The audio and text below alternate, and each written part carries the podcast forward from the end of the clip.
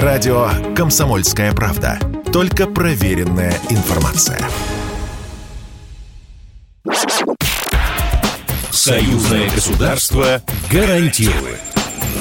Отдайте сейчас же нашу посылку. А какие у вас документы? Усы, лапы, хвост. Ну вот мои документы. Здравствуйте, с вами Даниил Михайлов и программа «Союзное государство гарантирует». Мы разбираем простые житейские ситуации, с которыми может столкнуться каждый, кто приезжает из Беларуси в Россию и наоборот. Как получить медицинскую помощь, оформить ребенка в детский сад или что делать, если, не дай бог, попал в ДТП в другой стране. В каких моментах у белорусов и россиян равные права, а где есть нюансы. Ответы на важные вопросы за пять минут. Союзное государство гарантирует.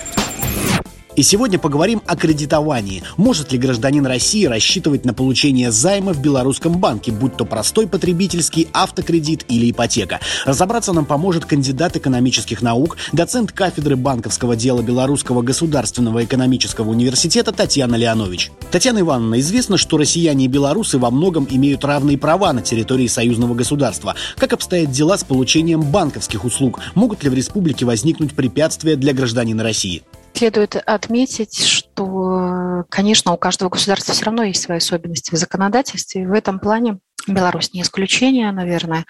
Поэтому полностью я бы не сказала, что приравнены, но если это касается каких-то небольших сумм кредитов или оформления каких-то вкладов э, в режиме онлайн, то там достаточно действительно обычного паспорта, удостоверяющего личность, да, получается, российского гражданина, который обратился, допустим, за данной банковской услугой на территории Республики Беларусь. Получается, если я, россиянин, нахожусь на территории Беларуси, и у меня возникли финансовые сложности, я могу рассчитывать на займ в белорусском банке, и мне будет достаточно только паспорта. Есть так называемое кредитование с помощью платежных карт или кредитные карты он называется. Там очень маленькие кредиты выдаются, ну, в эквиваленте российских рублей, наверное, вам не переведу. В белорусских рублях это около тысячи белорусских рублей. Но это по нынешнему курсу примерно 24 тысячи российских. Вот такой кредит можно просто получить по паспорту или вообще такую платежную карту. Некоторые банки дают возможность оформить онлайн. Тогда вы можете с помощью этой платежной карты рассчитываться в офлайн и онлайн магазин магазинах и погашать ее точно так же через какие-то киоски Киви, которые, допустим, установлены у вас, в том числе на территории Российской Федерации, либо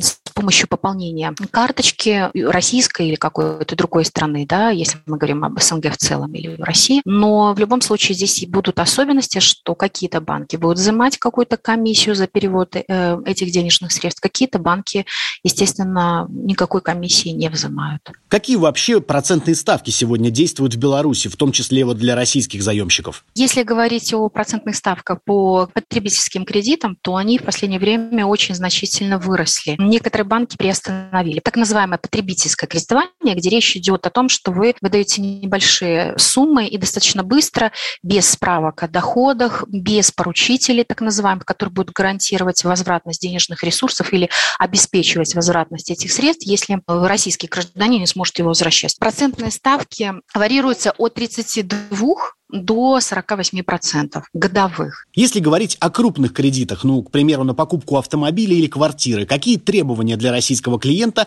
какой нужен пакет документов и есть ли разница в ипотечных условиях? Согласно белорусскому законодательству, здесь есть свои особенности. Получается, у российского гражданина должен быть вид на жительство, да, который получен на территории Республики Беларусь. Кроме того, он должен иметь обязательную постоянную регистрацию это имеется в виду проживать, да, как бы на территории Беларуси. Может быть, это не собственное жилье, а арендованное, но все равно это должна быть обязательно регистрация. И иметь какой-то постоянный источник дохода на территории нашей страны. Какого-то особого отношения там к российским или белорусским гражданам нету.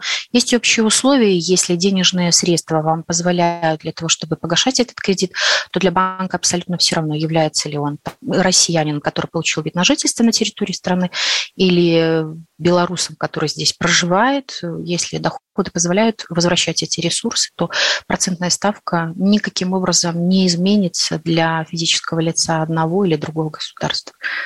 Спасибо. С нами была доцент кафедры банковского дела Белорусского государственного экономического университета Татьяна Леонович. Слушайте нас еженедельно в это же время, и мы расскажем вам, где и когда вы можете с уверенностью сказать «Союзное государство гарантирует». Программа произведена по заказу телерадиовещательной организации Союзного государства. Союзное государство гарантирует.